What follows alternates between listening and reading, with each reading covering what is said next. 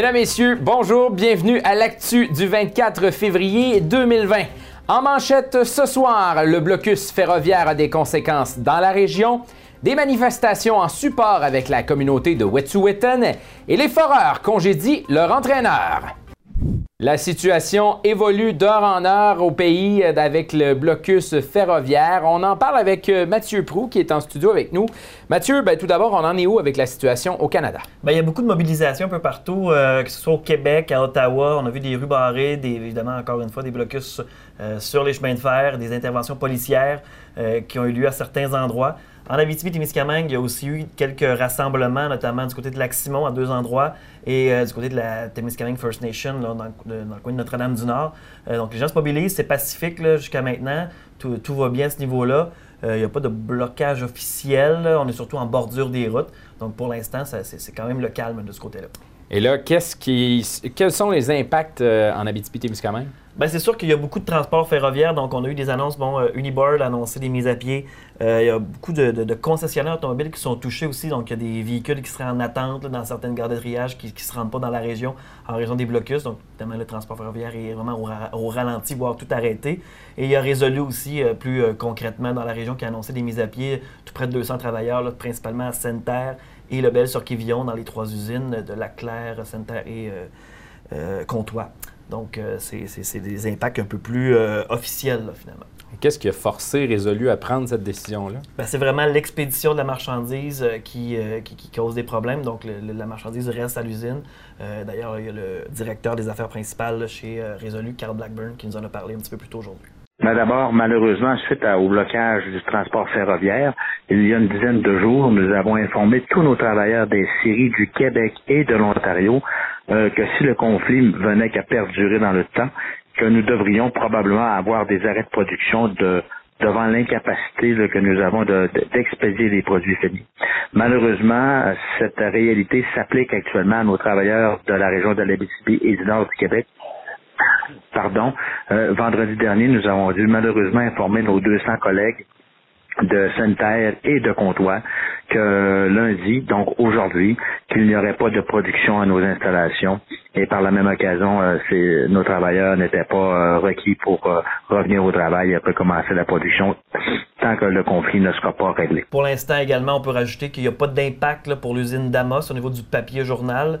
Euh, par contre, c'est pas impossible qu'il y en ait dans le futur, notamment pour euh, l'approvisionnement en produits euh, chimiques pour le traitement du papier. Donc, il y a certains fournisseurs qui ont laissé croire là, à l'usine qu'il y aurait peut-être des ruptures de stock si le conflit était pour perdurer.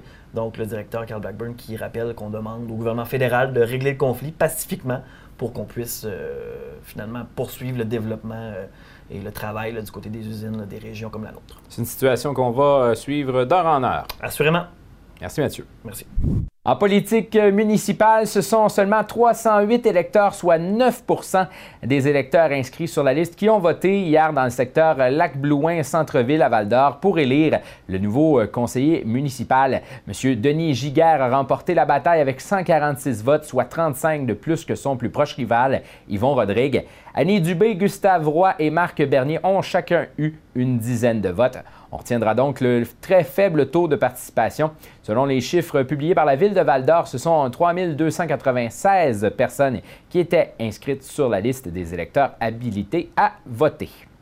Dans un tout autre ordre d'idées, le Centre intégré de santé et de services sociaux de la BTP-Témiscamingue a inauguré le tout premier centre de services ambulatoires de la région à l'hôpital d'Amos vendredi dernier.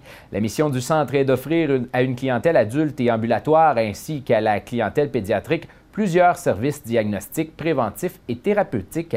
Les services ambulatoires sont destinés aux gens qui euh, peuvent se déplacer pour recevoir des soins, contrairement aux personnes contraintes à rester à la maison ou qui doivent être admis à l'hôpital.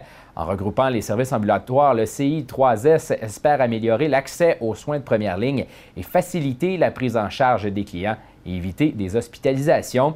Le service permet également aux médecins et spécialistes de travailler en interdisciplinarité.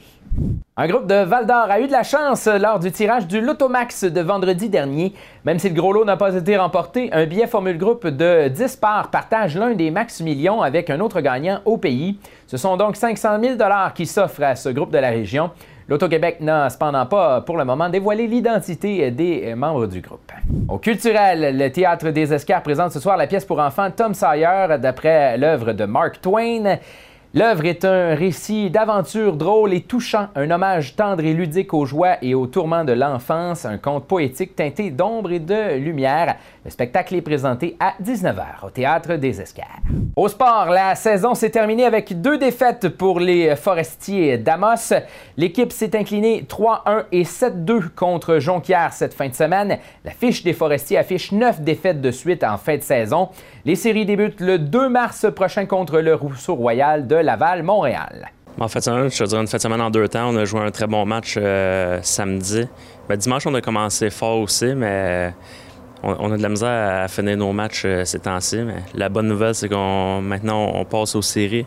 Puis on, oublie un petit peu notre fin de saison qui était, euh, qui était difficile. Donc maintenant, on regarde par en avant et on se prépare pour les séries contre Laval-Montréal.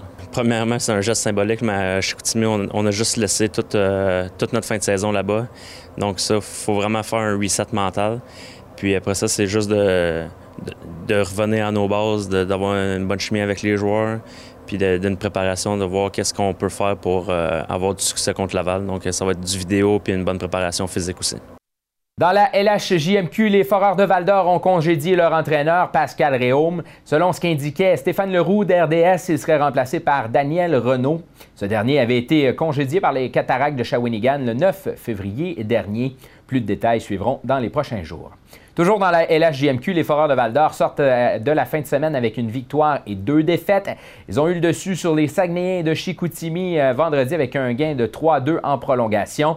Ils ont ensuite perdu leurs deux autres matchs à Bécomo cette fois-ci par les marques de 7 à 3 et 6-3. Le Vert est actuellement 7e sur 8 dans le classement de la conférence de l'Ouest. Même situation du côté des Huskies de Rouen-Noranda avec deux défaites et une victoire. La Meute s'est inclinée vendredi 3-0 contre Moncton. Samedi, ils ont battu les Moussets d'Halifax 4 à 1. Et dimanche, ils se sont sortis avec une défaite de 3-2 contre Saint John. Les Huskies sont quant à eux cinquièmes dans l'association de l'Ouest. Alors voilà, c'était votre bulletin d'actu du lundi 24 février 2020. Suivez-nous sur Facebook et Instagram. Suivez-nous également sur le médiaté.ca pour vos nouvelles et encore plus.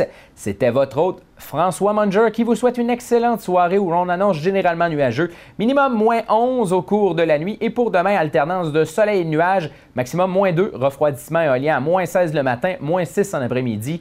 Là-dessus, portez-vous bien.